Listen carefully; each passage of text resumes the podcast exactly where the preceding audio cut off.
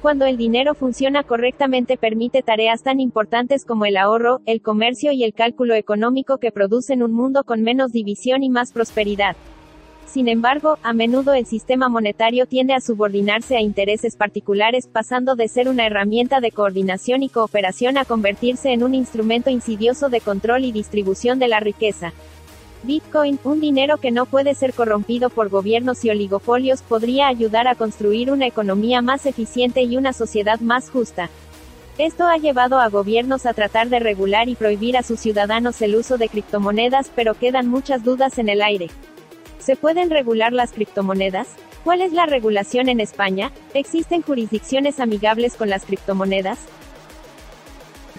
Igual que antes se, decía que Internet era un nido de, ludópatas y pederastas, pues también se intenta vilipendiar Bitcoin para decir que, solo se usan para el blanqueo de capitales cuando todos sabemos que el principal instrumento para el blanqueo de capitales son los billetes de, dinero fiat y, así como el sistema bancario. ¿no? Lo que pasa es que, como dice Andreas Antonopoulos en un vídeo que vi, que vi hace poco, eh, los bancos lo que pasa es que tienen una licencia para blanquear dinero que no tienen los demás. Eh, y si a un banco le pillan, pues le ponen una multa que ya cuenta con ello en su balance y a, seguir para adelante. Ahora, si un particular comete la más mínima irregularidad, pues te, te enfrentas a años de cárcel. Blockchain y criptos en español, un podcast de Juan Sebastián Landi donde locos, geeks, rebeldes y todos quienes desean aprender sobre blockchain y criptomonedas tienen un espacio para compartir. Amigos, bienvenidos a un episodio más de blockchain y criptos en español. Este es el episodio número 36 y hoy es sábado 26 de febrero del 2022. El precio de Bitcoin está alrededor de los 40 mil dólares, 39 mil, 40 mil dólares y han pasado exactamente 13 años, un mes y 24 días desde que se minó el primer bloque de Bitcoin. El día de hoy vamos a hablar acerca de Bitcoin, de fiscalidad en España, de temas legales de criptomonedas. Y para esto tengo un invitado especial que es el abogado Javier Maestre. Es español, les voy a contar un poco de su background. Es licenciado en Derecho por la Universidad Complutense de Madrid. Cuenta además con las especialidades jurídico empresarial y jurídico comunitario de la Universidad San Pablo, colegiado del Ilustre Colegio de Abogados de Madrid, desde enero del 1996 y miembro de la Corte de Arbitraje en las especialidades de propiedad industrial, intelectual y nuevas tecnologías y derechos de contratos. Comenzó su carrera profesional en el despacho de Santiago Muñoz Machado y en la asesoría jurídica del grupo de empresas de la Fundación 11. Así que este es el invitado que tengo para este episodio número 36 de Blockchain y Criptos en español. Así que comenzamos. Antes de empezar con el episodio de hoy, déjame comentarte sobre los servicios que utilizamos en este podcast y te podrían ser de utilidad. Bitrefill.com ¿Deseas utilizar tus criptos para comprar comida, viajes, ropa, tecnología y mucho más? Ahora lo puedes hacer a través de bitrefill.com, donde podrás comprar tarjetas regalo para varios servicios y pagarlo directamente con Bitcoin, Ethereum, Litecoin y muchas criptomonedas más. Puedes crear una cuenta ahora mismo con el link de referido que encontrarás en la descripción de este podcast y por todas las compras que realices recibirás Bitcoin como regalo. Swapspace. Si deseas cambiar criptomonedas, puedes hacerlo directamente en nuestro exchange de swapspace.co. Cambia entre criptomonedas como Bitcoin, Ethereum, Litecoin y muchas más sin necesidad de crear ninguna cuenta ni dejar rastro. Link en la descripción. Leden.io Ahora puedes hacer crecer tus ahorros con una cuenta de ahorros Bitcoin. También puedes ahorrar en USDC, una moneda estable con la cual te pagarán un interés mucho más alto de lo que te paga actualmente tu banco. Crea una cuenta en leden.io ahora mismo con nuestro link de referido que lo podrás encontrar en la descripción de este podcast y empieza a ver crecer tus ahorros. Sin más, continuamos con el podcast. Bienvenido Javier al podcast. Gracias por compartirnos un poco de de tu tiempo. Estoy seguro que tienes muchas cosas que hacer, pero te agradezco muchísimo por, por formar parte de este podcast. Así que te doy la bienvenida, Javier. Bienvenido a Blockchain y Criptos en español. Muy bien, muchas gracias Juan a, ti por invitarme a compartir este rato contigo y con tus oyentes. Bueno, Javier, yo a Javier lo, descubrí en Twitter justamente por algunos hilos de temas de criptomonedas y, y más que todo de un libro interesante que ya nos va a contar Javier, que él ha sido colaborador en este proyecto. Entonces, Javier, cuéntanos a los que nos están escuchando en este podcast, ¿quién es Javier Maestre? Bueno, pues yo mm, a la profesión a lo que me dedico es a, soy abogado, yo estudié Derecho con algunos estudios también en, económicas, eh, aunque no tengo la licenciatura, ¿no? Pero, pero a lo que me dedico fundamentalmente es al ejercicio de, la abogacía. Lo único que siempre me ha gustado mucho la informática, ¿no? Desde, desde la época que era estudiante y empezábamos con la época de los PC, estamos hablando de los años 80, luego los años 90 con Internet y ahora con, las criptomonedas, que es el, último avance tecnológico que, nos ocupa. ¿Y desde cuándo estás metido en el tema de, criptomonedas? Bueno, pues yo calculo que sobre el año 2012, más o menos, por ahí sería cuando empecé a hablar, o sea, empecé a oír hablar de, Bitcoin. Y, el primer artículo que tengo escrito sobre Bitcoin, creo recordar que es del año 2013. Entonces, eh, como digo, a mí me, parecía que había muchos paralelismos con Bitcoin de, la Internet que viví yo en los años 90. Y entonces, pues me di cuenta del potencial disruptivo que tenía. Y, bueno, y aunque éramos cuatro gatos, lo mismo que en los años 90 éramos cuatro frikis los que nos metíamos en Internet y demás, pues también en el año 2012, 2013, pues también éramos muy pocos, ¿no? Lo que considerábamos que esto del Bitcoin eh, iba a tirar para adelante, ¿no? Yo era un bicho raro, ¿no? A todo el que le hablaba de Bitcoin me decía que, no estaba bien de la cabeza. Pero bueno, era lo mismo que me pasó en los años 90 como cuando empecé a hablar de Internet. Sí, es curiosa esta analogía que yo también... bueno, tú eres uno de los early adopters que estás desde el 2012 en esto. Estoy más o menos desde el 2017 y y me ha tomado lo que va, ya va casi cuatro o cinco años del tratar de explicarle un poco mejor a la gente y es el motivo por el que nació el podcast, porque éramos un grupo de amigos, de geeks, ahí chateando en Telegram, cuando nos dimos cuenta que muchísima gente tenía muchas dudas de esto. Así que bueno, para eso estamos aquí, para explicar y hacerles entender un poco a la gente lo, mejor que podamos. Y también quiero que me cuentes, bueno, no solo de, de criptos vivimos, a pesar que desde que estoy en criptomonedas casi las 24 horas estoy pensando en eso. Pero cuéntame, ¿cuáles, son tus hobbies? ¿A, qué otra cosa te dedicas? Bueno, mi, mi hobby principal, yo soy muy aficionado al vuelo libre y, mi hobby principal ahora pues es volar en parapente. Siempre que tengo un hueco pues me, voy y me echo un vuelito. Este fin de semana parece que va a estar el tiempo mal, igual el domingo se deja y nos podemos ir a dar un vuelo. Tengo también el título de piloto de velero, de, vamos, de, planeador, de, avión sin motor.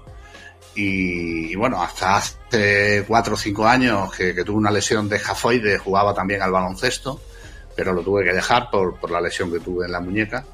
Y eso, vamos, mi hobby principal ahora pues es el, volar en parapente, es lo que, más, lo, que, lo que realmente me apasiona.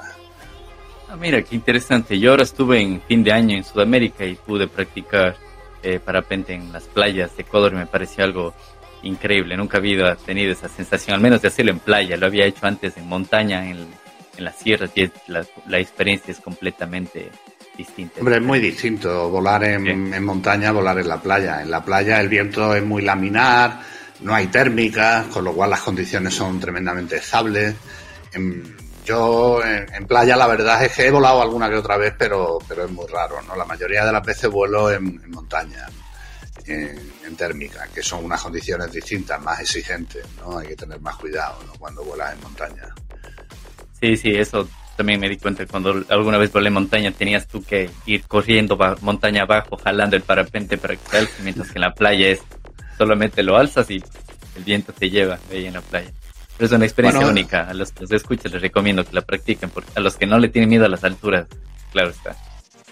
Sí, no, yo desde luego es una experiencia que recomiendo a todo el mundo. Eso de, estar volando, tan solo oyendo el aire y, y, si vuelas en montaña, el poder compartir una térmica, estar girando, ascendiendo con buitres, eh, que, que los tienes ahí casi que los puedes tocar, eso es algo, una experiencia realmente increíble. Sí, Sí, sí, bueno, ahora estoy yendo al tema de lo que es lo principal de este podcast.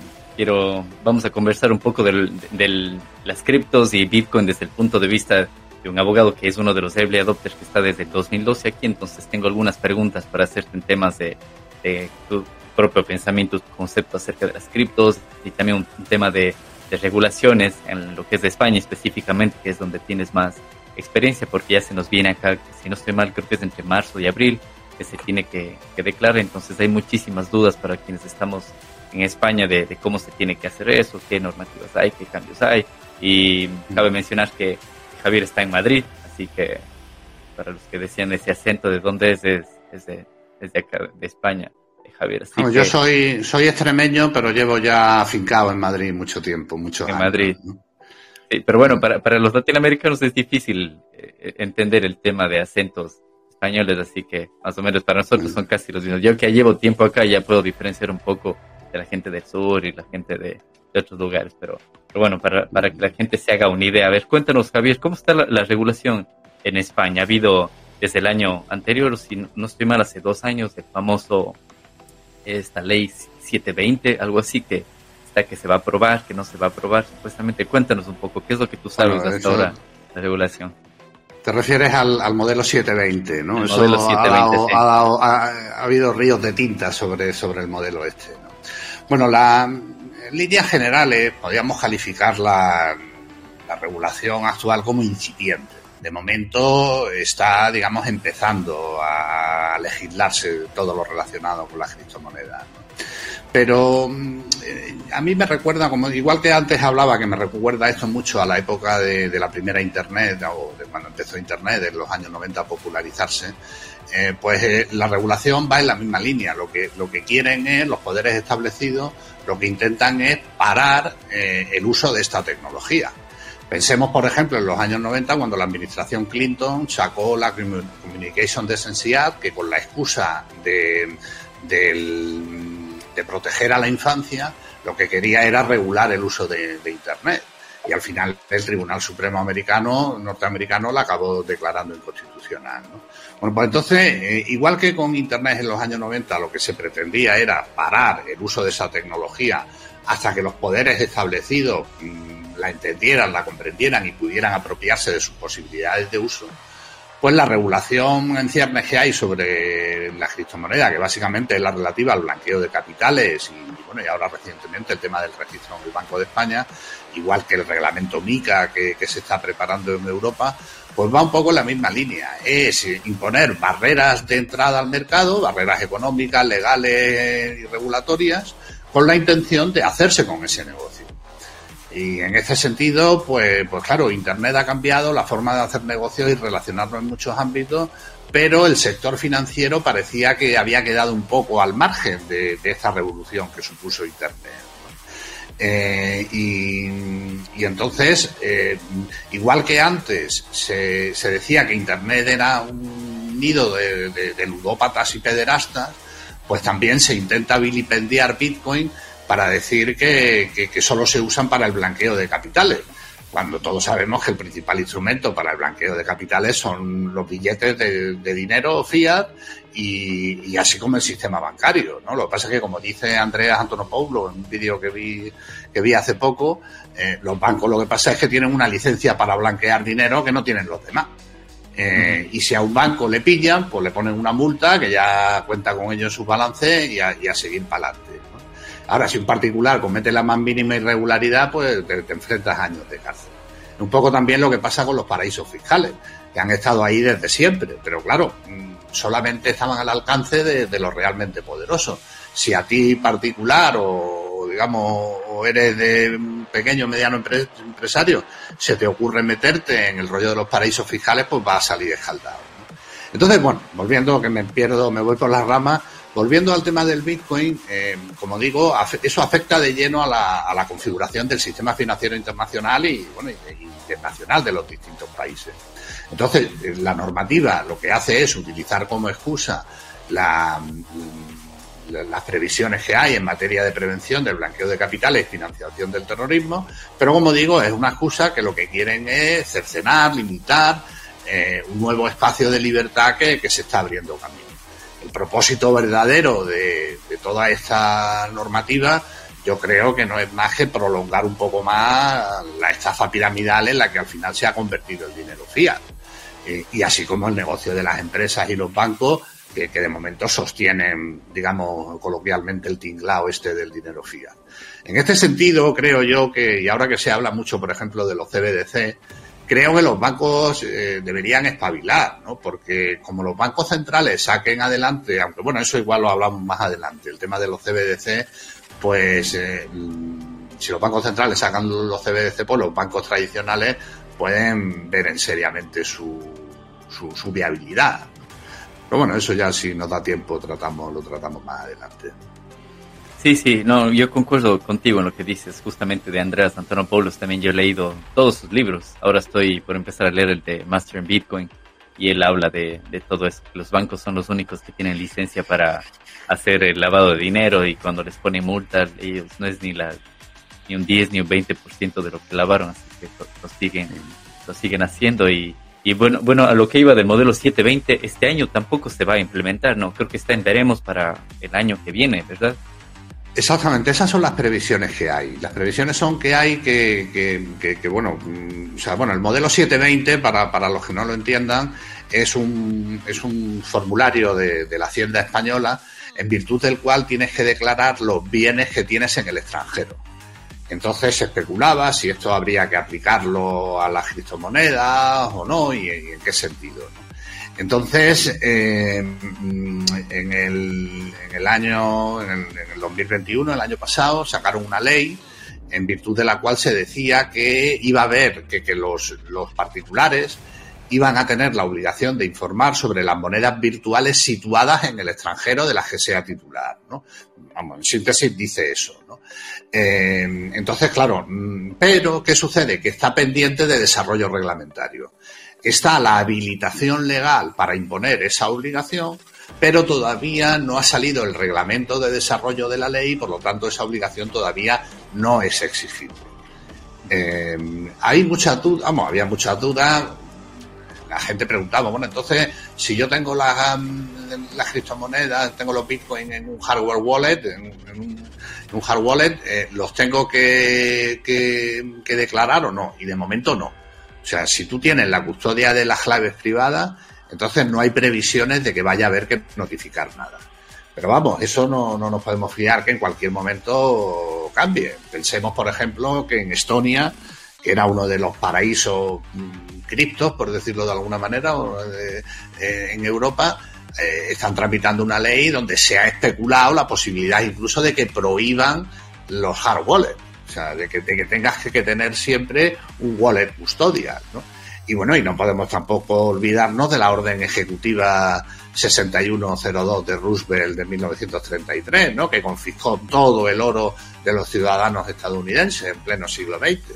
Con lo cual, digamos que las previsiones que hay ahora mismo en relación con los particulares es que tendrán que informar siempre y cuando utilicen los servicios de alguien que custodie esas criptomonedas en el extranjero. Luego está por otro lado la obligación que tienen los exchange de, informar, vamos, los, eh, mm, eh, es, los exchange, los que, los que, las empresas que prestan servicios de custodia e incluso también las empresas que hagan, mm, eh, que, que, creen criptomonedas, por decirlo de alguna manera, ¿no? Que, nos entendamos.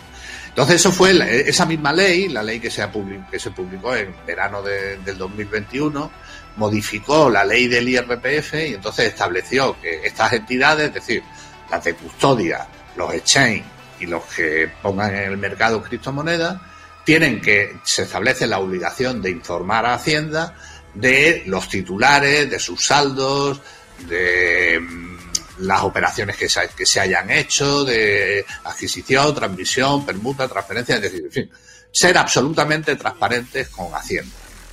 Eh, y eso también está pendiente de desarrollo reglamentario. Está la habilitación legal, pero estamos pendientes de que el, Ministerio de Hacienda, que ya ha anunciado que está trabajando en ello, em, pues haga los reglamentos que, bueno, que concreten estas obligaciones.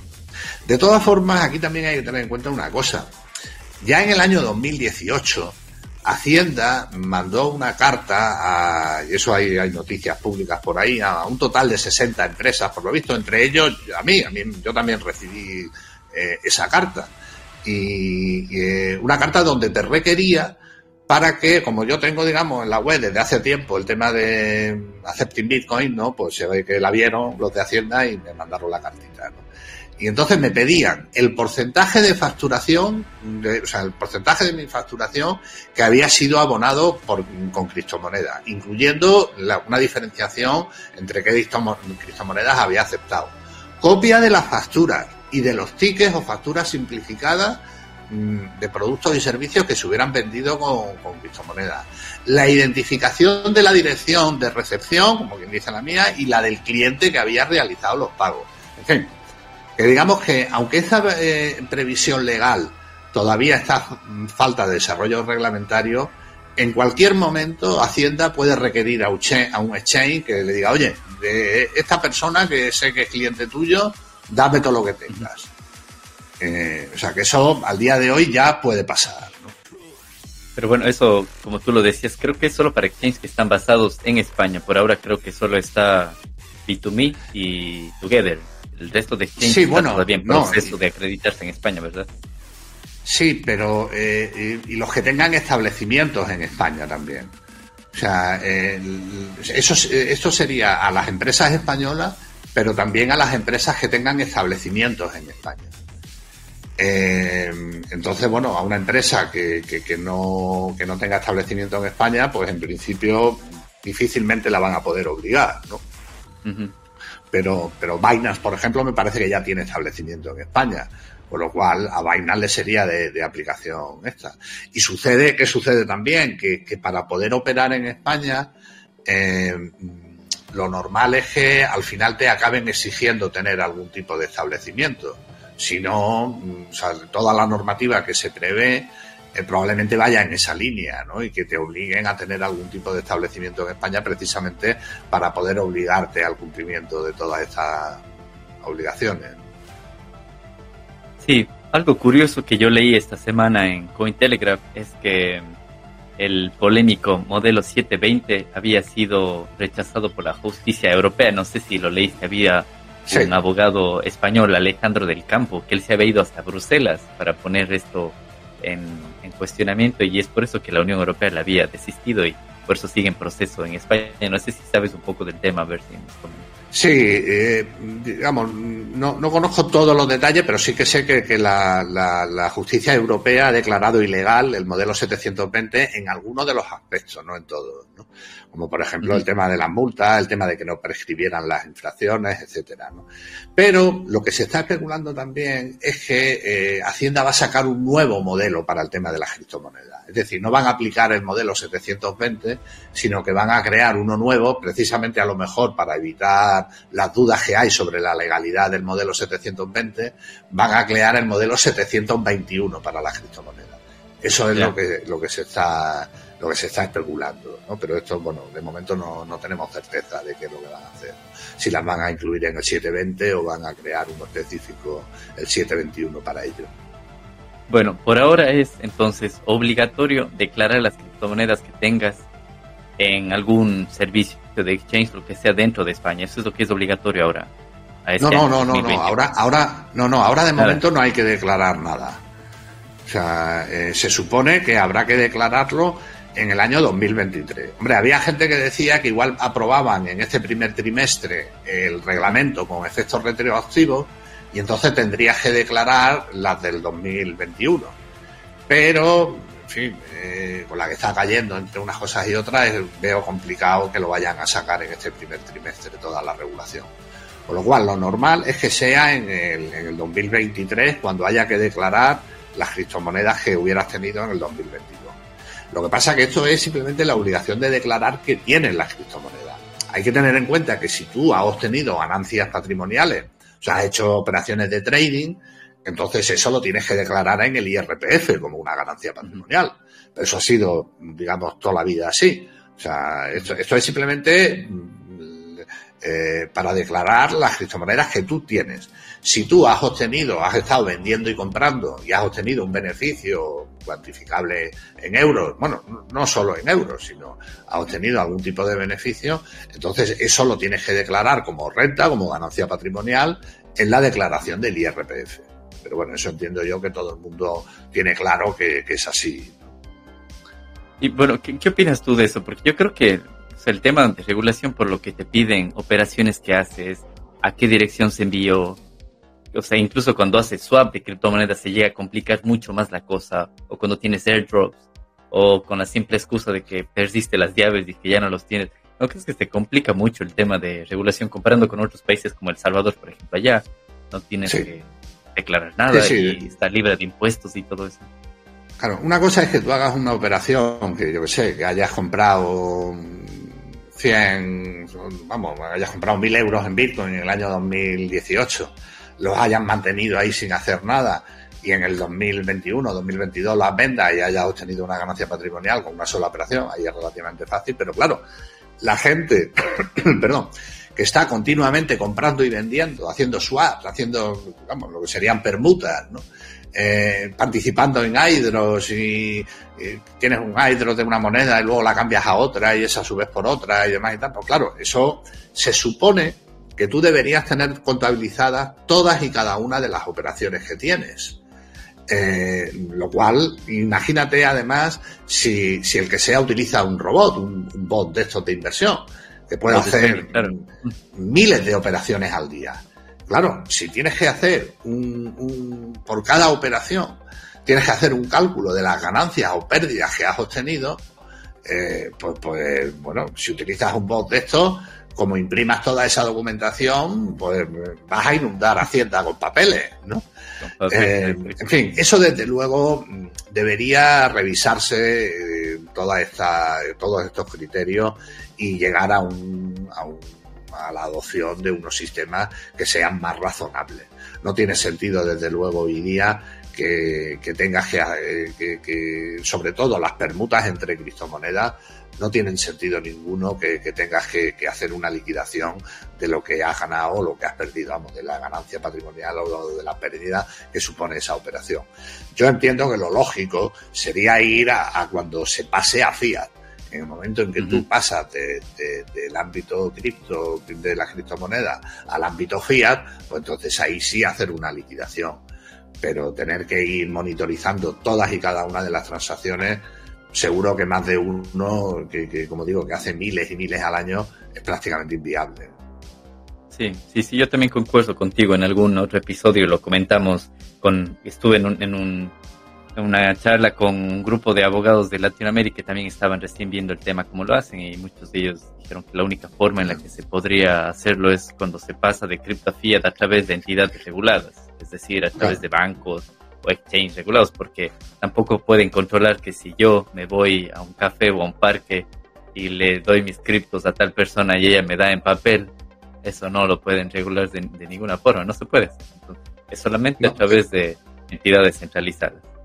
A ver, tú, vamos a suponer que tú compraras mm, Bitcoin hace cinco años y te vas al parque y lo vendes en el parque. Tú ahí en teoría has tenido una, una, una ganancia patrimonial que deberías tributar por ello.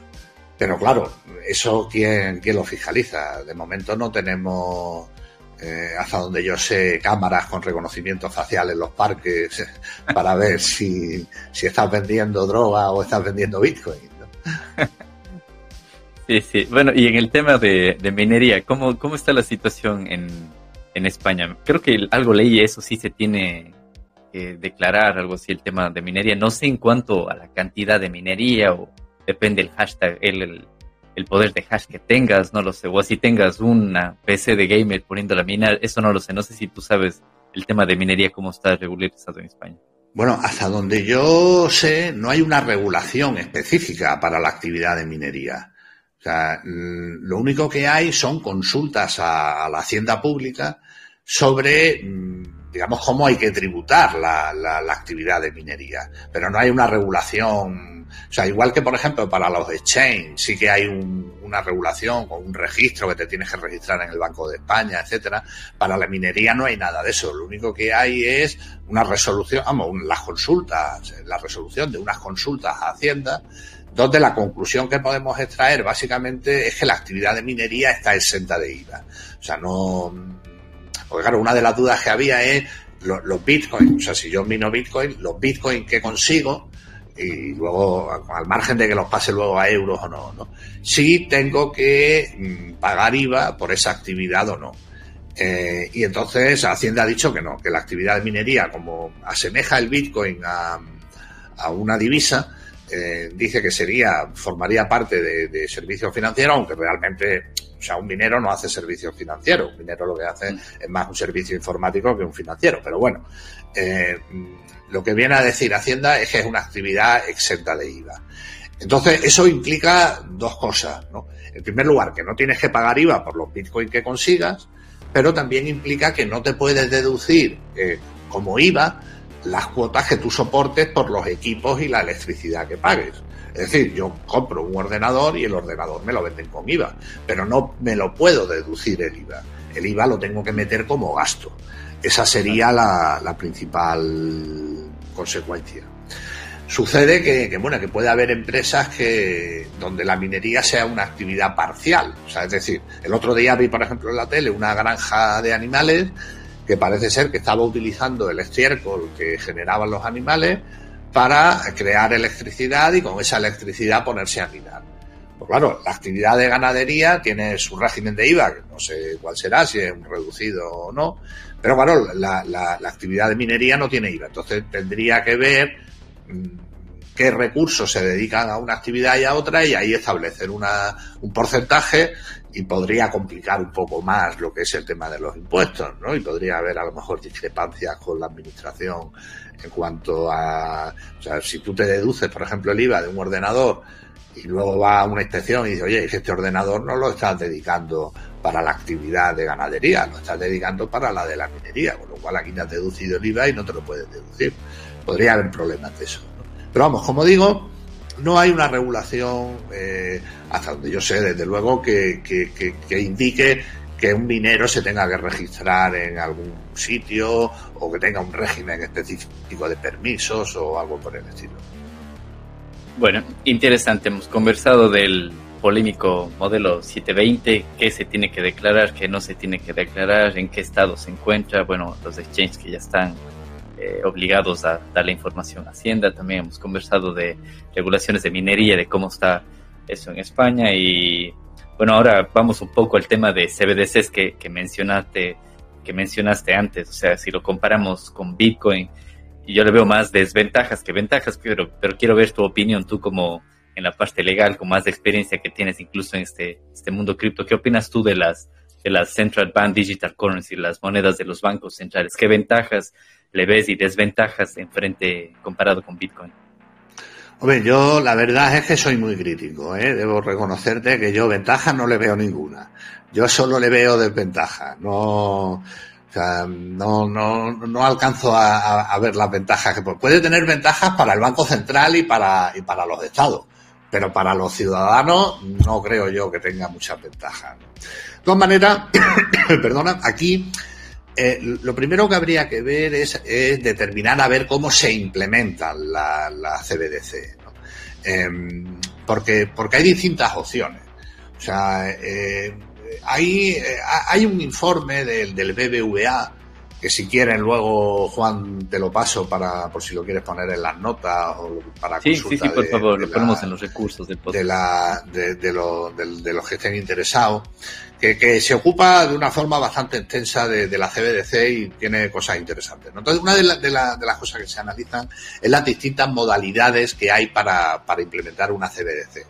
Porque una de las opciones que se especula es que sea simplemente un, una moneda de, liquidación interbancaria. Es decir, que las actuales cámaras de compensación que hay cuando los bancos se prestan dinero unos a otros, bueno, pues que eso se sustituya por el CBDC y que esas liquidaciones entre bancos se hagan a través del CBDC, pero que las personas mm, de la calle, las personas como tú y como yo, no tengamos acceso al CBDC. Entonces, bueno, pues eso a nosotros, si se implanta un CBDC de, esas características, pues ni nos va ni nos viene. Eh, eh, digamos que, que nos da igual que los bancos apunten en un papel a mano las cuentas entre ellos, que lo hagan en una Excel o que lo haya o que lo hagan usando una CBDC. Es algo que a nosotros nos sería indiferente. Bien, ese sería un extremo de, la, de las posibilidades de CBDC. Y el otro extremo sería que, eh, o sea, como digo, hay, hay grados, ¿no? Eh, y el otro extremo sería aquel CBDC controlado directamente por el Banco Central, donde cada una de las personas tenga una cuenta en el Banco Central con los CBDC que estén a su nombre y controlados por el Banco Central. Esa sería, eh, digamos, el escenario más, más extremo. Claro, si se da ese escenario más extremo, puede suponer la desaparición del efectivo, con lo que implica de pérdida de privacidad. Eh, porque claro, si el, Banco Central, si vamos a ese extremo, el Banco Central tendría absolutamente control de todo lo que hacen los ciudadanos. O sea, se controlaría hasta el último céntimo que se gasta. Habría una fiscalización permanente del gasto de, de los ciudadanos. Pero no solo eso. Es que si además eh, nos obligan a tener una especie de custodia de, de las claves privadas por parte del Banco Central, pues resulta que eso no, posibilita una confiscación inmediata de los fondos por los poderes públicos, lo cual es un riesgo tremendo, ¿no? En los momentos de incertidumbre que hay, si ahora mismo ven que, pues yo qué sé, que tú tienes una novia de Rusia, por decir algo, y con la que está cayendo de Ucrania, y dice, uy, uy, uy, este tiene una novia rusa. Pues este seguro que el dinero que tiene la CBDC lo va a mandar a Rusia para invadir Ucrania. ¡Pum! Te corto el, el wallet que tienes en el CBDC y me quedo con todos los euros digitales. Claro, eso, ese tipo de confiscaciones, recordemos la orden ejecutiva de Roosevelt de 1933, pues puede pasar en, cualquier momento. Luego hay que tener en cuenta que también ese dinero, como todo dinero digital, es programable. Eh, y había que ver cómo lo programan, porque incluso hay veces que se ha hablado, y eso también es algo que se comenta del yuan digital, ¿no? De que, de que vayan a imponer una fecha de caducidad al dinero. Sí. O sea, para que tú no lo atesores, lo gastes y contribuyas al, al consumismo, no eh, ese, a la vorágine del consumismo a la, a la, que parece que nos obligan los, los poderes, ¿no? Para reactivar la economía, podrían tener una fecha de caducidad. Entonces, claro, tú estás ahorrando, eh, se te pasa la fecha de caducidad y ¡pum! te has quedado sin el dinero que, ha, que has ahorrado. Luego, por otro lado, mm, hacer eso y tenerlo controlado, como digo, si se llega a ese extremo, pues podría suponer un freno a la actividad bancaria e innovación en el sector financiero, ¿no? poniendo en riesgo incluso la propia supervivencia de los, de los bancos. Pero también es verdad que hay que reconocer que ellos se la han buscado. ¿no? Eh, porque claro, se, se, dice que la CBDC eh, permitirían que la política monetaria por parte del Banco Central pudiera transmitirse de una forma mucho más rápida sin los bancos. Eh, y entonces en el informe este del BBVA que comento dice que el sistema financiero cambia, eso es lo que dice el BBVA, dice el sistema financiero cambiaría completamente con respecto al que conocemos actualmente. Claro, una de las funciones que tienen ahora mismo los bancos es ser correa de transmisión de esa política monetaria que impulse el, el Banco Central si se eh, consigue una moneda totalmente centralizada en el Banco Central, esa correa de transmisión sobra. O sea, es el propio Banco Central el que determina la política monetaria sin necesidad de, los bancos. Con lo cual, mmm, eh, digamos que eh, corren riesgo los bancos incluso de perder su función o de perder su, razón de ser. Y en este sentido, a mí me resulta curioso que los bancos ahora mismo son de los que más se oponen al, al, al Bitcoin, ¿no? Eh, de hecho, en España, bueno, pues hay, eh, hay muchas noticias, ¿no? De, gente a la que le cierran la cuenta o que le restringen la operativa porque hacen transferencia a un exchange y cosas de esas. Incluso las propias empresas que se dedican a, que tienen vínculos con las criptomonedas y con el Bitcoin, pues también tienen problemas en ese sentido. Eh, y yo creo que ahí se equivocan, que como no espabilen, como el Banco Central saque la CBDC en la versión maximalista, por decirlo de alguna manera, ellos mismos corren peligro. O sea, con lo cual ellos mismos son los primeros que deberían estar interesados en, la adopción de Bitcoin. Lo que pasa que sucede que los bancos hoy día, lejos de ser la industria innovadora que era en, en sus orígenes, pues han pasado a ser unos apesebrados de los poderes públicos. Y, y, entonces no quieren hacer nada que les importune frente a los poderes públicos.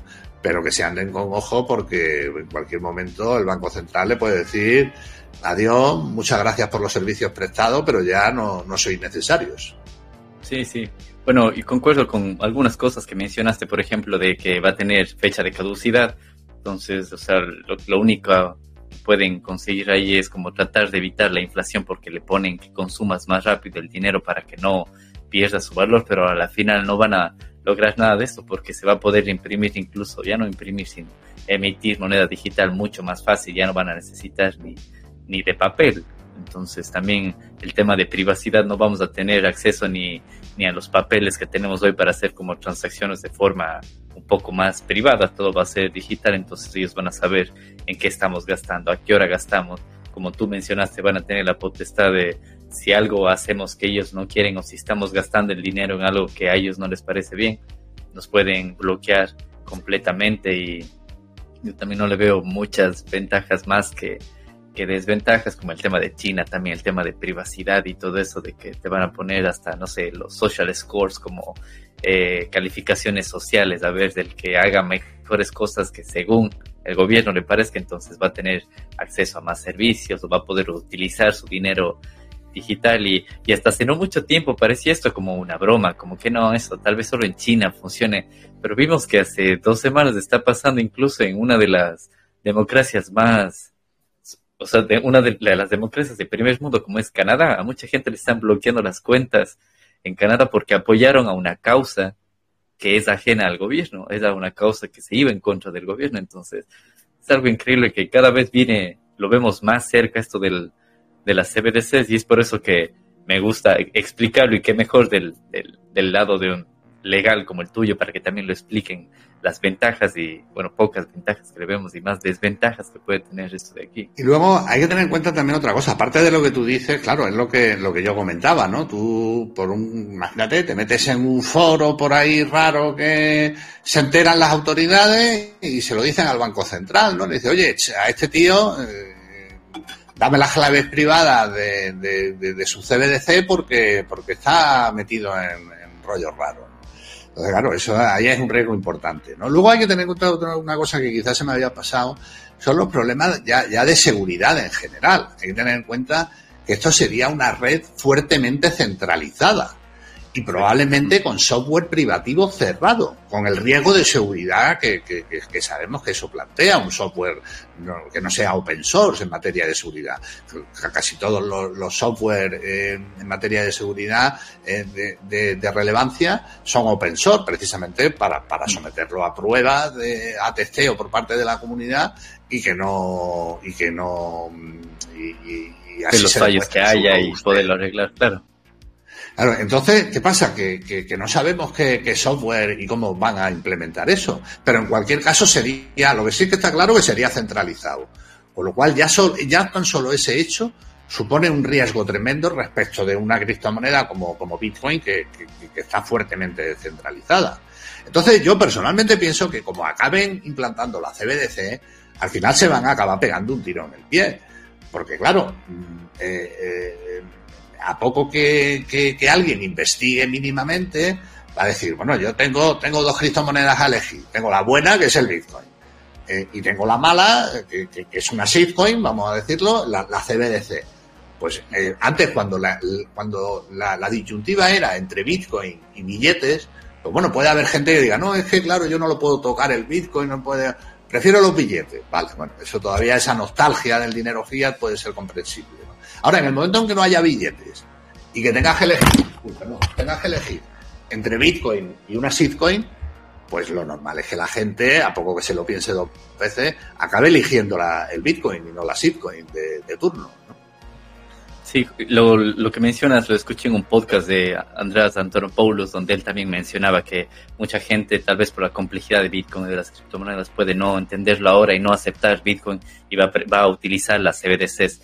Pero el momento en el que se dé cuenta que su privacidad está copada, que el dinero que tiene caduca, que el dinero que tiene está solo disponible para utilizarlo donde el gobierno lo dice, a la hora que lo dice y en las cosas que lo dice, van a preferir Bitcoin porque es la opción descentralizada que puede funcionar en todo el mundo, funciona 24/7, no hay restricción ni, ni nada de eso. Entonces, Ay, lo que comentaba, lo que comentabas también de, del carnet de puntos sociales, en Europa ya hemos vivido, bueno, en Europa y en el mundo, un experimento parecido con el tema del carnet COVID de, vacunación. Ah, sí. O sea, mm, eso mm, la verdad es que realmente parecía un experimento para implantar un carnet de punto al estilo chino. Porque claro, todo el mundo sabía, vamos, bueno, yo creo que, hay un cierto consenso en que, en que lo de estar vacunado mm, no, no impedía que te contagiara ni impedía contagiar por lo cual no tenía mucho sentido, incluso daba una falsa apariencia de seguridad. De seguridad. El, oye, yo estoy vacunado, pues, hombre, si estás vacunado, lo normal es que si coges la enfermedad, no la vayas a coger eh, con una gravedad muy extrema, eso es lo previsible, pero no evita el contagio, con lo cual no, no tenía sentido que te restringieran el acceso a un sitio según estuvieras vacunado, no, pero bueno, todo eh, parecía más, como digo, un experimento para un carnet social de puntos que no, que no una medida sanitaria efectiva. Sí, sí, qué curioso que es lo, lo, que comentas. Claro, uno al inicio no lo veía de esa forma porque durante el pico de la pandemia quería vacunarse y librarse de, de todo esto, pero a día de hoy que han pasado ya dos años desde, el, desde eso, yo tengo tengo amigos que no se han vacunado porque no creen en eso y no quieren vacunarse. No es que sean antivacunas, no para nada, sino que justamente la vacuna del COVID no confían. Porque dice una vacuna que salió en cuestión de semanas y meses. Dice, no, yo no confío en eso. Y no se han vacunado. Y nos ha tocado vivir a grupos de amigos que no podemos salir con ellos porque al lugar al que vamos piden el certificado de vacunación para poder ingresar entonces él no ha podido compartir con, con, nosotros o este grupo de personas no han podido compartir, hemos tenido que planificar a otros lugares solamente porque al, lugar al que vamos nos pide un carnet para que la gente pueda ingresar. Es, es increíble, parece, no sé, algo de, de, Black Mirror, no sé, para los que han visto esa serie que parecía medio futurista, pero hay muchas cosas que están pasando ahora. Y bueno, ahora hemos hablado de CBDCs, de Bitcoin, hablamos ventajas, desventajas, temas de inflación, de privacidad, de social score para ver si nos permiten utilizar o no. ¿Qué tal si pasamos a un poco de, jurisdicciones amigables con Bitcoin? Tú mencionaste una eh, Estonia, me parece que mencionaste, pero que ya no parece tan amigable por lo que mencionaste que ahora tienen que reportar incluso o van a prohibir incluso las hardware wallets, que es lo que comentaste, como lo hizo en, en, los años 30, creo, Roosevelt, al prohibir a la gente tener oro y que tenían que venderle al gobierno. esa no me la sabía, yo la tenía Estonia como un, un país crypto-friendly, pero no sé si me cuentas o qué países más crypto-friendly hay, qué jurisdicciones son más amigables con Bitcoin. Bueno, eh, mm, o en el tema de Estonia sí que es verdad que tradicionalmente ha sido el país de la Unión Europea donde todo el mundo que quería montar un negocio cripto, de, de criptomonedas, se iba para allá. ¿no? Eso, eso ha sido así. Pero sucede que hace unos meses salió unas noticias, eh, yo todavía no, no, no, sé si se ha llegado ya a publicar la ley. Eh, o el proyecto de ley, pero salió unas noticias diciendo que por el tema del blanqueo de capitales, iban a apretar la tuerca en materia de criptomonedas. Y entonces, eh, eh, como digo, hay mucha incertidumbre sobre lo que al final va a decir la ley, ¿no? Porque una de las cosas que se decía es que se iba a prohibir el uso de, moneda, de, de, hard wallets, o sea, es decir, de wallets sin custodia, con multa de hasta 400.000 eh, dólares, o sea, que se dice pronto. vamos, a la mayoría de la gente le cajan, imagínate, tienes mil, mil dólares en, en tu hard wallet se entera el gobierno estoniano y te meten una multa de 400.000. pues te han dejado tiritando. Entonces, lo que pasa es que eso luego también es verdad que he visto una noticia donde salió un responsable del gobierno diciendo que no, que eso no iba a ser así. Que al Bitcoin no, no se le iba a tocar y tal. Pero bueno, pero ya te mete el miedo en el cuerpo. O sea, imagínate que por lo que sea te has ido a Estonia y estás ahí tranquilo pensando que, es un país cripto friendly y te sacan una cosa por el estilo. Otra de las cosas que, se ha dicho también es que se va a exigir a los protocolos DeFi de, finanzas descentralizadas registrarse como proveedores de servicios de activos virtuales. Y si no se registra el que sea, pensemos por ejemplo en un exchange descentralizado como BISC. No sé si conocéis BISC. Sí, sí. es una plataforma para compra y venta de criptos completamente descentralizada. Exactamente, ¿no? Pero es totalmente descentralizado. Ahí no hay nadie al, al frente, no hay ninguna empresa detrás. En fin, funciona un poco como Bitcoin, ¿no? Un sistema de incentivos que, que, que, funciona como un autómata, ¿no? Bueno, pues se dice que se va a exigir a los protocolos DeFi registrarse como, como proveedores y que si no se registran se van a hacer responsables a los desarrolladores de las plataformas. Entonces, imaginemos, por ejemplo, un caso como este, que dice, oye, BIS se tiene que registrar como proveedor de servicios de criptoactivos. Eh, pues ¿qué pasa? Que, los desarrolladores, para no hacerse responsables, automáticamente pasarían al total anonimato, pasarían a una pseudo clandestinidad. Eh, entonces, claro, esas son las cosas que, como digo, no sabemos cómo se va a acabar aprobando la ley, pero son de las cosas que se comentan de Estonia, que se supone que era el país más amigable a Bitcoin de toda la Unión Europea. Con lo cual yo personalmente de la Unión Europea no me fío de nadie. Porque también Malta en un principio eh, era también muy amigable, pero ahora ya prácticamente no se oye a nadie que quiera irse a Malta, porque también han cerrado eh, los permisos, ya no dan tantos permisos como daban antes y demás. Con lo cual no nos podemos fiar. Otro país que se habla bastante de la Unión Europea es Portugal. Pero Portugal, hasta donde yo sé, lo que hay es una, una interpretación de, la normativa fiscal eh, que, puede ser beneficiosa para lo que son los, los, hodlers, ¿no? Los, vamos, la gente que, que tenga ganancias patrimoniales en Bitcoin. Pero bueno, pero eso es, no es que haya una ley como, como tal, es una interpretación que se ha hecho de la ley y que en cualquier momento puede cambiar. O sea, eso no, no, no te garantiza que desde Bruselas levanten el teléfono y digan, oye, que aquí tenéis que dar una vuelta de tuerca. Como parece, como no sería de extrañar, que sea lo que haya pasado en Estonia. Que le hayan dado un toque desde la Unión Europea y ha dicho, oye, que, tienes que implantar lo del blanqueo de capitales de una forma más efectiva porque, pues porque no, porque se te está yendo para allá mucho negocio. Entonces, eh, como digo, de, Europa yo personalmente no me fiaría de ninguna, ¿no? O sea, en cualquier momento pueden cambiar las tornas. Y luego tiene, bueno, jurisdicciones como, como El Salvador, eh, que es así que se puede decir que es realmente amigable con, con, el Bitcoin, ¿no? O sea, yo personalmente pienso que desde luego quizás los países que, primero van a empezar a adoptar Bitcoin a un nivel como El Salvador, sean aquellos que no tienen moneda propia, como por ejemplo era el caso de El Salvador o como puede ser el caso de Panamá, o aquellos que tengan una moneda propia pero muy, muy débil. Eh, porque claro, si hay una moneda propia y los, eh, los gobernantes se han acostumbrado a utilizar esa moneda, a darle a la maquinita cuando querían y, dejar de darle cuando les apetecía, claro, eso eh, es como, como si a un niño le da un chupachú, le pega dos chupetas y ahora le dice, dame el chupachú. Pues, pues, pues, no te lo va a dar. No te lo va a dar por la buena.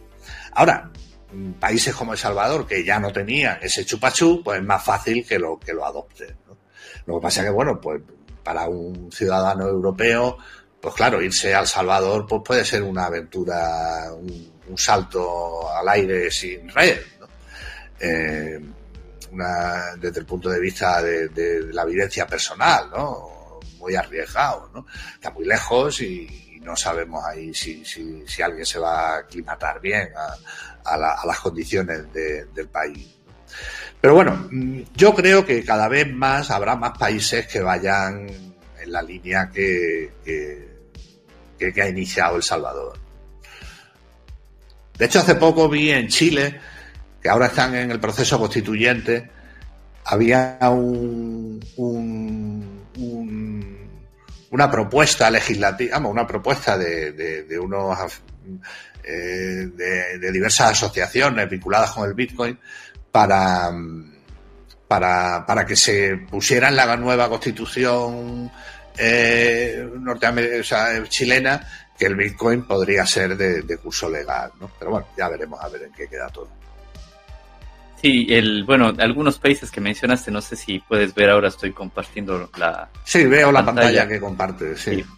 Hay justo un, artículo que también lo voy a dejar aquí en los, en los recursos del podcast, donde hablaba de 17 países que son amigables con Bitcoin y aquí menciona algunos de ellos, entre ellos Portugal, el que tú mencionaste, también habla de Malta, eh, bueno, también menciona Argentina, que recordemos tiene eh, precios del kilovatio hora baratísimos, uno de los más baratos de, Sudamérica después de Venezuela. También habla de, Suiza, aquí habla de que tiene una exención fiscal del 100% sobre beneficios de la venta de los valores emitidos, sobre eso, Luxemburgo, Georgia. Bueno, aquí hay muchísimos. Les dejo el, el link para que a los que les interese lean esto de aquí. Pero curiosamente no está el, el Salvador, no sé en qué fecha fue puesto esto, en enero 2022, debería estar El Salvador. Pues sí, debería estar, sí. no, no, no lo han puesto aquí, pero bueno, es para, para quienes les interese, les dejo aquí el, el link para, para, para, que lo vean. Y bueno, hemos hablado del tema de jurisdicciones amigables con, con el tema de, de, Bitcoin y lo que tú mencionaste, o sea, esa persecución a la que se llega, a la que ahora los, incluso los desarrolladores de proyectos descentralizados van a ser los responsables de eso parece, no sé, como una película de ciencia ficción donde se, se persigue al, a los desarrolladores de software que son los nuevos, no sé, rockstar, los nuevos hackers del mundo, que ahora ellos van, el, la responsabilidad de todo va a caer sobre sobre ellos. Yo como desarrollo de software también me siento como atacado en este momento porque yo también desarrollo para aplicaciones móviles y yo sé el trabajo que hago y todo eso, pero también estoy desarrollando temas de Bitcoin in-house, o sea, solo para, mí, para ver cómo funciona y todo eso. Pero el simple hecho de saber de que algo que yo desarrolle, que sea open source, que puede servir para alguna comunidad, y puede llegar al punto en el que un gobierno me persiga porque yo he desarrollado tal parte de código y se va en contra de los beneficios de ellos, es algo que nunca me lo, me lo veía venir. Y hay, hay, un, hay un exchange descentralizado que se llama Tor. Y también tiene una plataforma donde puedes hacer cambio que se llama TorSwap. Y creo que en algunos episodios mencionamos esto de aquí, en donde está pasando justamente eso, y no desde este año, sino desde el año anterior, donde muchos desarrolladores son completamente anónimos. Tienen sus cuentas de GitHub, tienen sus cuentas de, de Twitter y de Telegram, pero de ahí no pasa. Entonces, se sabe la reputación que tienen porque puedes ver la calidad de código que está en GitHub, puedes ver los repositorios que tienen, el código que aportan y todo eso, la comunidad que también les soporta. Pero además de eso, tienen que vivir en un anonimato como único. Me recuerda, no sé, al, libro que leí de, de, Snowden o de, de, todos ellos que hablaba del, de este el gran hermano persiguiendo al, a desarrolladores y así vemos que, que está pasando. Así que me parece algo que, no sé, pensé que nunca iba a pasar, pero vemos que, que, está pasando. Así que, bueno, por eso es importante, me parece eh, importante el punto de vista tuyo, como de la parte legal que lo veas. Entonces yo doy mi opinión desde la parte técnica y de, desarrollo de software. Entonces, algo que quería, una de otra pregunta que quería hacerte es de que si se puede o no prohibir Bitcoin. ¿Tú cómo lo ves? Ya hemos hablado un poco en episodios anteriores de pros y contras de Bitcoin, preguntas frecuentes, hemos mencionado un poco de esto, pero ¿qué crees tú? ¿Se puede llegar a prohibir Bitcoin en algún país, en alguna legislación? ¿Es posible hacerlo? Sería un brindis al sol. O sea, digamos que las leyes pueden decir que el sol se pone por, o sea, que el sol sale por el oeste y se pone por el este pero eso no va a impedir que, el sol siga saliendo por el este y se acabe ocultando por el oeste, por mucho que lo diga una ley. Eso de, me, parece a mí un poco como, como la película esta de los Monty Python, ¿no? que, estaban ahí en, el foro romano y, había uno que dice, quiero que, que, me llaméis mujer porque quiero reivindicar mi derecho a tener hijos. Y, otro dice, no, pero si no tienes matriz, ¿cómo puedes tener hijos? Y dice, no, es, una, es un ejemplo de, la lucha contra la opresión. Dice, no, es un ejemplo de la lucha contra la realidad. Pues prohibir Bitcoin sería algo así. O sea, no se puede, sería como decir, vamos a prohibir las matemáticas. No se pueden prohibir las matemáticas. Ya sabemos cómo hacer una, cómo resolver una ecuación de segundo grado eh, y cómo calcular la hipotenusa de, un triángulo. ¿no? Eh, mm, o sea, sería como prohibir hacer fuego con las piedras o prohibir dejar de usar la rueda. Oye, en el momento en que yo ya sé que chajando dos piedras hago ruedas, no, no, no me puedes prohibir ese conocimiento. Porque claro, el problema es que al final Bitcoin es conocimiento, que eso también es algo importante. En el libro este reciente de Álvaro de María, La filosofía de Bitcoin, se hace hincapié en esto que altera la propiedad. La propiedad hasta ahora estaba basada en la tenencia. Yo tengo un, móvil eh, y tengo un policía que, que, me protege a mí si alguien me intenta robar el móvil.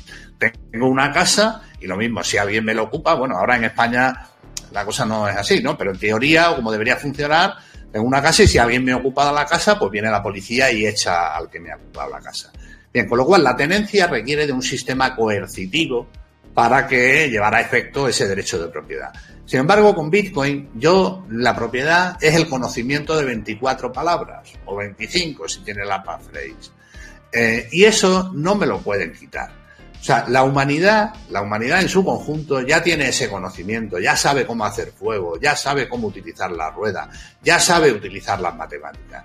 Y ese conocimiento no lo pueden prohibir, porque los gobiernos todavía no tienen el, el flaseador este de Men in Black para que, nos haga un, borrado de la, de la memoria. Entonces, el Bitcoin como tal no lo pueden prohibir ni, lo pueden regular. Su funcionamiento está en el código que ideó Satoshi Nakamoto y que va perfeccionándose de manera descentralizada. Lo que pueden incidir es en el paso de fiat a, Bitcoin y sobre todo de, Bitcoin a fiat. Eh, pero si intentan impedir esos pasos, lo único que van a hacer es acelerar su adopción. Y al final será como en uno de los memes que hay por ahí de, Matrix, ¿no? Que le dice Neo a, a Morfeo, le dice, ¿me estás diciendo que, puedo tradear Bitcoin o que puedo vender Bitcoin por millones? Y le dice Morfeo, dice, no, te estoy diciendo que cuando estés preparado no tendrás que hacerlo. Tendrás que hacerlo, sí, eh, eh, eso es lo que va a pasar. O sea, si, realmente se empeñan en prohibir esos pasos de Bitcoin a fiat y demás, lo que van a hacer es obligar cada vez más a que se imponga la economía circular y que nos quedemos dentro de Bitcoin y que no salgamos al mundo fiat. Con lo cual, creo que si lo intentan prohibir, y además es que eso, eso se ha demostrado a lo largo de, de, la, vamos, a lo largo de la, iba a decir historia, de la corta historia de Bitcoin, ¿no? O sea, cada vez que, o sea, mismamente ahora, con el tema de Ucrania, que el Bitcoin pegó un bajón momentáneo, ¿no? Y empezó todos los medios mainstream a decir que el Bitcoin, eh, la guerra de Ucrania había demostrado que no era un valor refugio y demás. Bueno, pues cuando eso se hizo mainstream total, el Bitcoin ha pegado un subidón que está ya casi eh, en los 40 mil dólares otra vez. Estaba rozando los, los 30 mil cuando, cuando, cuando pegó el bajón y ha pegado un subidón hasta casi 40 mil. ¿Cuándo? Cuando todo el mundo decía que, que, el Bitcoin no podía ser un valor refugio. Entonces, todos los ataques, cada vez que ha habido un ataque, o los obituarios que ha habido sobre Bitcoin, ¿no? cada vez que dicen que Bitcoin está muerto, es que renace con más fuerza. Entonces, eso se ha visto que realmente es, en, palabras de, de, Taleb, ¿no? Eh, eh, es un claro ejemplo de antifragilidad el Bitcoin. Con lo cual, un intento de prohibición, entiendo que, lo único que va a hacer es acelerar su proceso de, adopción. Sí, sí, yo también lo leí en, en algunos eh, podcasts, en, en, algunas páginas web, que o sea, en la parte legal que se puede prohibir el, el, uso de Bitcoin, lo único que hace en países y es más que afecta a la gente es como demorar un poco, de ralentizar su adopción, pero de ahí no, no se puede parar. Bitcoin, Bitcoin sigue funcionando bloque cada 10 minutos, pase lo que pase. Imagínense, hay una guerra supuestamente ahora y Bitcoin no deja de funcionar. Bitcoin ha crecido más del 10% en los últimos dos días, cuando todo el mundo decía que ya Bitcoin está muerto y bueno, si quieres discutimos un poco, es creo que un tema extra podemos eh, comentar un poco de, esto de adopción, pero vi de que mucha gente utiliza ahora como refugio de valor los ucranianos. Hay unos chats y todo en Telegram que, no sé, si habían 10 cajeros bitcoins en Kiev, los 10 estaban repletos y se, y se quedaban ya sin dinero para meter porque la gente se fue a, eh, a cobijar o a guardar su, su valor en Bitcoin, porque no tienen otra, otra forma de hacerlo. La, la grivna, creo que se llama la moneda ucraniana, está cayendo, el rublo también, entonces para no perder su poder adquisitivo, la gente se refugia. Bitcoin es algo increíble que, no sé. No, y pensemos, pensemos ahora, por ejemplo, pensemos ahora, por ejemplo, todos los, los, refugiados, la gente que está saliendo de, de Kiev y se va eh, trasladando a lo largo del país. Claro, por un lado, la moneda es lógico que se acabe devaluando. Pero tú imagínate que tienes, yo sé, tienes dólares o tienes euros te metes en un coche, yo entiendo que la inseguridad que tiene que haber ahora mismo en el país tiene que ser tremenda. O sea, en cualquier curva te paran, te hacen un registro, te encuentran el maletín lleno de dólares y ¡pum! Y te has quedado sin los dólares. Sin los dólares, sin las joyas, sin lo que sea que, que, sea mínimamente portable en lo que tú hayas convertido tu patrimonio. Ahora, sin embargo, si lo conviertes en Bitcoin, pues no necesitan ni, ni siquiera ni, nada físico. En tu cabeza te guarda las 24 palabras y ya está. Yo tengo un amigo que dice que él todas las noches eh, se reza, vamos, se, se, recita las 24 palabras como quien recita el Padre Nuestro. Dice, y así, si tengo que salir por, por piernas, no necesito ni apuntarlas en un papel, me las llevo en la cabeza. En fin. Sí, eso es, es increíble. Yo lo vi en una película en, en, Amazon Prime, no recuerdo el nombre, y era justamente de unos programadores que tuvieron que huir porque así mismo el gobierno les perseguía. Pero ellos todas las mañanas se repetían, bueno, hay que mencionar ahí, puede haber hardware wallets de entre 8, 12, 16, sí. 24, ya depende del nivel de complejidad. Alguna vez Andrés Antonopoulos también dijo que incluso a más de 12 palabras es ponerle una complejidad extra que matemáticamente no es necesaria pero bueno, ya depende de cada quien. Pero con que solo sepas de esas palabras tienes acceso a tu dinero. Es decir, incluso puedes perder hasta el dispositivo físico, el hardware wallet. Puedes perderlo, no importa. Te pueden requisar lo que quieras. Puedes comprarte otro de la misma marca, incluso una misma aplicación en tu teléfono. Te bajas, te pide las palabras, la pones, pum, tienes acceso a la blockchain. Porque hay, hay que recordar a la gente que el dinero no está en el dispositivo. El dispositivo lo, único que hace es generar las claves, lo que podrías hacerlo incluso de forma manual, matemáticamente, en papel, pero para evitarse esa complejidad lo hace el dispositivo.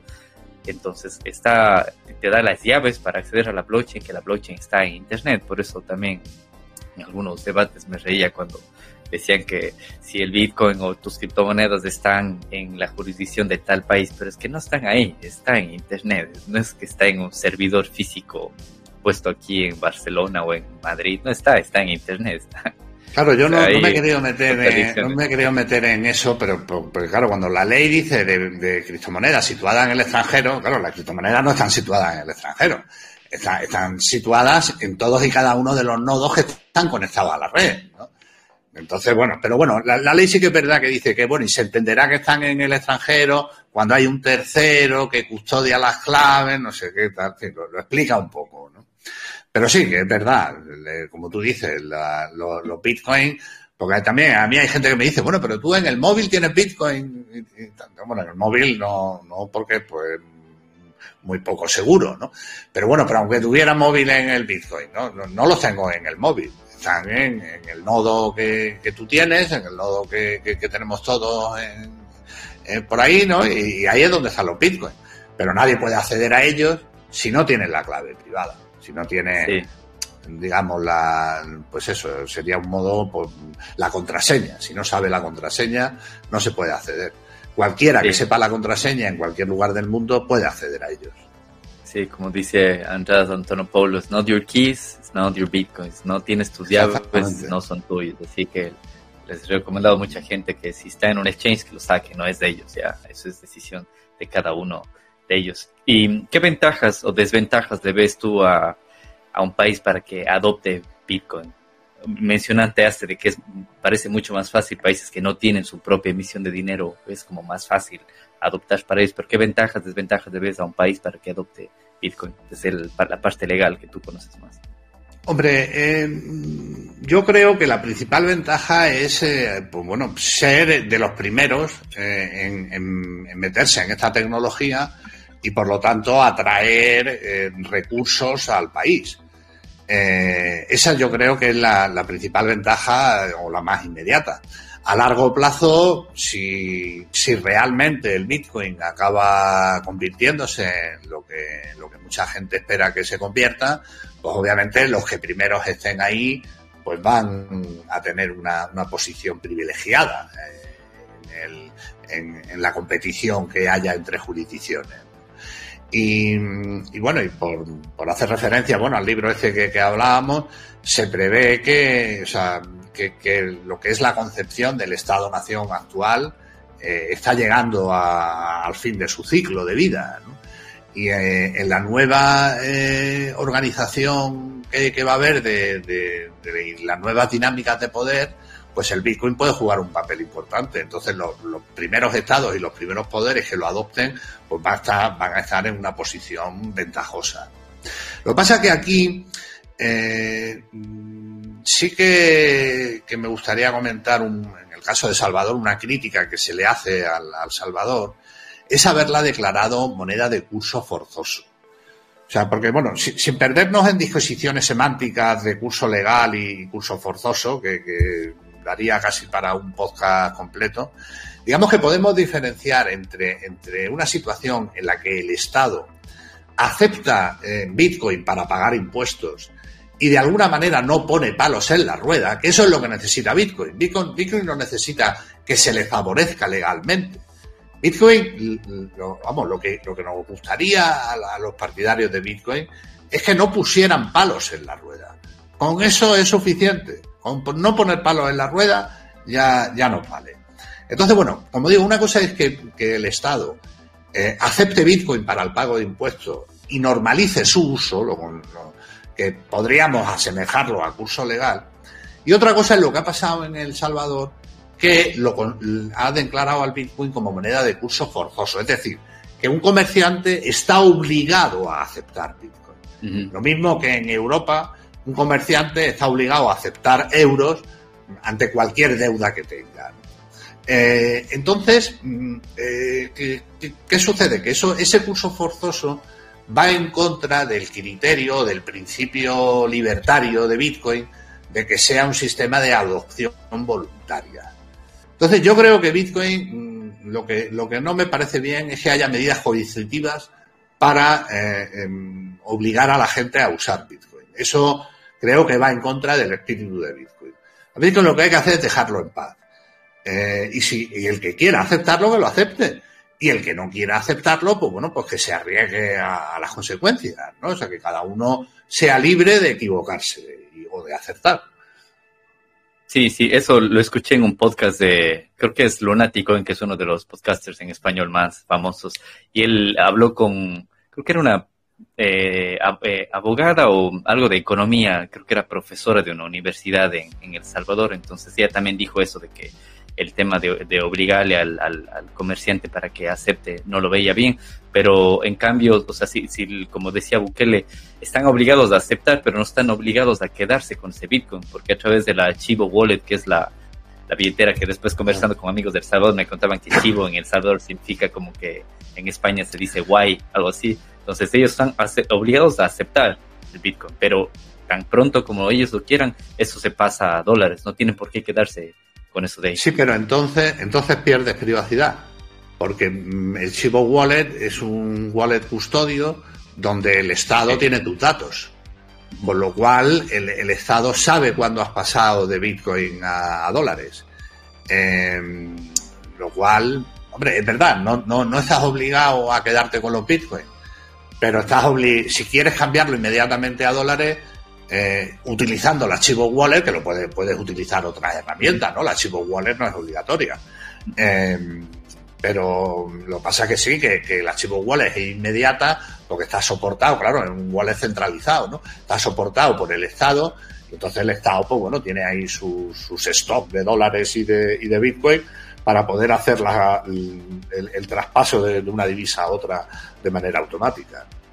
Sí, sí, tiene, tiene razón ahí. Bueno, antes quería mencionar es que hay dos diferencias en la pregunta que le hice a, a, Javier es el tema de legalizar Bitcoin y el otro es como usarlo de moneda legal de curso, que son dos cosas diferentes. Javier mismo le dijo como que legalizarlo es que, por ejemplo, se permita libremente que los bancos te cambien a Bitcoin o de Bitcoin a bancos o que los exchanges funcionen en un país directamente y te puedas cambiar a cuentas bancarias. Eso es como, o que el mismo gobierno acepte como eh, recibir impuestos o el pago de impuestos en, en todo eso. Eso es como el tema de de legalizarlo y la otra es aceptarlo de moneda de curso legal, que es lo que ha, hecho El Salvador, que todos están obligados a aceptarlo ahí y tú como turista llegas y puedes pagar en, en, todo lado. Esos son dos cosas distintas que vale mencionar para que la gente no, no, no, se confunda. Y para ir cerrando, Javier, quería preguntarte eh, que me recomiendes libros que hayas leído, libros que creas que le puede interesar a la gente. Mencionaste la filosofía Bitcoin de eh, Álvaro María, creo que se llama, que lo tengo pendiente, está en mi, en mi lista, pero también hay un libro interesante que, que tú colaboraste, a ver si, si nos cuentas de qué va ese libro. Sí, ese, eh, el primer libro, digamos, que, de los que podemos recomendar es, es un libro escrito a finales del siglo XX eh, por dos autores eh, norteamericanos que se llama El individuo soberano. y, y, este es un libro que está actualmente en, traducción, estoy colaborando yo en el, proceso, eh, y, eh, es profético en muchas cosas. Entre otras cosas, eh, mm, prevé la aparición de lo que en el libro se llama un ciberdinero, prevé también, habla también de, del riesgo que supondrían pandemias, y es un libro, como digo, tremendamente interesante para entender el, mundo hacia el que vamos. Básicamente, la tesis fundamental del libro es que estamos llegando al... o sea, en el libro se defiende que, la historia pues, la podríamos dividir más o menos en periodos de 500 años donde hay una transformación radical. Y entonces, eh, el modelo de organización del Estado-Nación eh, tiene básicamente esos 500 años. Podemos decir que empezó en el siglo XV o XVI eh, y eh, esos 500 años ya han pasado y que eh, ese modelo del Estado-Nación está llegando a su fin y que tendremos que dar lugar, la sociedad de la información posibilitará la aparición de un nuevo modelo de organización colectiva.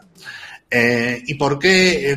Y, basa además este cambio en el tema de los rendimientos de la violencia. El libro viene a decir que en, las sociedades preagrícolas, antes de la invención del, de, del descubrimiento, la invención de la agricultura, eh, la violencia no reportaba beneficios. O sea, yo atacaba a una tribu y, le podía robar, pues bueno, pues eh, la cabra que hubieran matado ese día. Pero ya está, no, no, no podía hacerme con un botín mayor. Sin embargo, cuando eh, apareció la agricultura, pues las personas tenían que asentarse en un lugar fijo y además empezaron a acumular cosas que tenían un valor, como por ejemplo los granos de cereales que pueden durar mucho tiempo. Y entonces ahí eh, la violencia empezó a ser rentable. ¿Qué sucede? Que la violencia, cuanto más grande era la comunidad que la ejercía, pues más rentable era. Y con la aparición de la sociedad de la información vemos que eso empieza a ser negativo. O sea, que eh, la violencia ya no reporta los beneficios, o sea, el ir aumentando eh, las provincias, los estados, los imperios, el, el irse agrandando cada vez reporta menos utilidad marginal. Hasta el punto de que comunidades más pequeñas pueden ser más eficientes que no un Estado grande. Y que por lo tanto él preconiza que, que, esa, esa falta de utilidad marginal, por decirlo de alguna manera, de la violencia, provocará que el Estado tenga que desaparecer. Eso es básicamente, en fin, el libro es muy largo, ¿no? Muy denso, tiene muchas cosas, pero en, pocas palabras, vamos, en pocas palabras, dentro de lo que cabe, esa sería la tesis principal del libro. Luego, otro libro que yo también recomiendo mucho, y que a mí me, me gustó muchísimo, es el de Inventemos Bitcoin. Y este libro, sí, ¿por qué me gusta? Inventing Bitcoin en inglés, sí. Inventing Bitcoin, exactamente. Este libro me gusta porque con este libro fue como, como entendí yo cómo funciona la minería. Porque la minería, nos dicen en todos los sitios, no, eh, los mineros lo que hacen es resolver problemas matemáticos complejos, muy difíciles y, por eso se les paga. No, no, eso no es así. O sea, los mineros lo que hacen básicamente es jugar a la lotería. Eso, bueno, sería muy largo de explicar aquí, ¿no? Pero es jugar a la lotería. ¿Y qué hacen? Y compran los billetes de lotería con electricidad y con, y con el trabajo de, que hacen calculando, calculando hashes, ¿no? Bueno, pues eso no lo entendí realmente hasta que no eh, leí ese libro. Porque todo el mundo hablaba de resolver problemas matemáticos y no, lo que hacen es aplicar un hash que no, que es un problema complejo, pero que lo puede hacer cualquiera, y, y, por último, otro libro que yo te recomendaría, que va en otra línea, por, por, recomendar una novela, eh, recomendaría La rebelión de Atlas de Ayn Rand, eh, que es una autora, de la Europa del Este, pero afincada en Estados Unidos del siglo XX, del, siglo pasado, que es la, madre de, lo que se llama la filosofía objetivista y, bueno, y de muchos movimientos libertarios eh, que, hay hoy en día por Internet. Entonces, la rebelión de Atlas es un futuro distópico donde los Estados Unidos han tenido una deriva colectivista que le acerca casi a un país comunista, ¿no? Todo con la excusa de la libertad y de proteger los mercados y demás, pero al final cada vez más intervencionistas, más intervencionistas, hasta que llega en una situación de, colapso social. Ese, ese es un, eh, el libro es muy denso, es bastante largo, y entonces si no se quieren meter con una cosa tan, tan tocha, eh, esa misma autora tiene otro libro más liviano que se llama El manantial, que va de un, de un arquitecto afincado en la ciudad de Nueva York, un poco que va por libre, digamos, al margen de las modas del momento, y que también es un canto al individualismo y a la libertad individual. Esos dos libros de Ayn Rand creo yo que también merecen mucho la pena leerse. El manantial es el último que dijiste. El, último es El manantial. Hay una película que la protagoniza creo que Gary Cooper, eh, que está muy bien la peli también. Una película en blanco y negro, ¿no? Estamos hablando de hace ya muchos años. La, la peli está muy bien y el libro está, está genial, ¿no? Y es mucho más liviano que el de la rebelión de Arla. En la rebelión de Arla está el libro y hay hay una, una película, una serie de películas, una trilogía, pero que bueno, que es más mala que pegarle a un padre. No, no la recomiendo en absoluto. Bueno, les voy a dejar los, los links aquí en los recursos del podcast de los libros que nos ha comentado Javier. Ahora los fui viendo algunos de ellos. Esos de Ayn no había, no, no lo había list, no los había visto para, para nada. El de Individuos Soberanos, sí, mucha gente me había recomendado. Eh, originalmente estaba en inglés ese libro, así que me costó un poco conseguirlo aquí en Europa. No había, había solo en, Reino Unido algunas copias y como ya muchos saben, Reino Unido ya no está en parte de la Unión Europea, entonces costaba más la importación del libro que el mismo precio del libro. Así que tuve un familiar que se fue de Estados Unidos a Sudamérica, entonces él me venía llevando porque ya era fácil encontrar en Estados Unidos. Y a las pocas semanas de eso vi que ahora en el proyecto que tú estás apoyando es para traducirlo al español. Pero bueno, yo tengo la edición en inglés, está aquí también en mi lista de tareas que tengo que leerme ese de ahí también. Y bueno, para, para ir finalizando, no sé si me puedes, nos puedes contar, eh, contar en dónde te pueden encontrar alguien que tenga dudas en temas de fiscalidad, en temas legales de, de Bitcoin y también en temas de registros de marcas también creo que estabas especializado. Sí, llevamos también bastantes temas de marcas y, bueno, en general relacionados con la propiedad intelectual e industrial. Sí. ¿En dónde pues, se pueden encontrar? En Twitter, mi Twitter es arroba Javier A, A en mi segundo, la inicial de mi segundo nombre, Anastasio, porque todos los demás estaban pillados cuando, cuando me creé el, el, perfil de Twitter. Entonces, Javier A Maestre maestre es mi apellido, ¿no? Y luego en la web, pues mi web mi página web es maestreabogados.com. Y ahí, tengo un blog em, donde, bueno, hablo sobre, sobre temas que me interesan, pero ya desde una perspectiva más jurídica que, otra cosa. sí, estuve leyendo tu blog y, y, justo vi una, bueno, habías hecho un video en directo justo durante la pandemia, marzo 2020, con otros expertos en, en derecho y estaba incluso una un personaje también famoso en Twitter que es Chris Carrascosa que también sabe mucho, sí. sabe mucho de criptos y ahí vi también en, tu blog un, un video de, y les recomiendo a los que les interese, entren al blog de, Javier, tiene información, muchísima información de temas cripto, estas entrevistas que les digo y temas de fiscalidad también a los, que les interese, les invito a que visiten el... Entonces, no sé, micrófono libre, Javier, ya para despedir algo que nos quieras decir.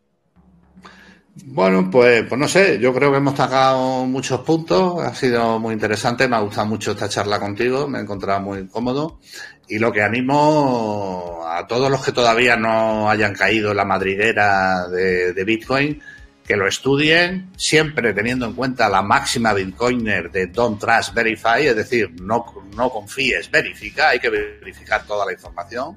Si algo de lo que no, de lo que haya dicho no, no estáis de acuerdo, pues bueno, investigarlo y llegar a vuestras propias conclusiones. Siempre lo que hay que hacer es investigar y os animo a los que no conozcáis eh, muy a fondo Bitcoin que lo estudiéis porque siempre, siempre se aprenden cosas nuevas con Bitcoin.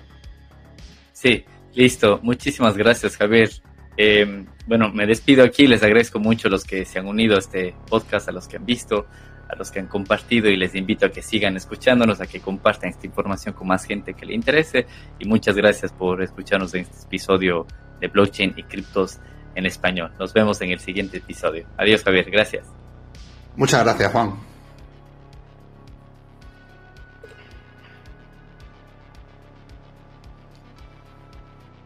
Si te ha gustado este podcast o si quieres más información al respecto, no olvides suscribirte y seguirnos en nuestro canal de Telegram, Blockchain y Criptos en Español, donde publicamos todos los nuevos episodios.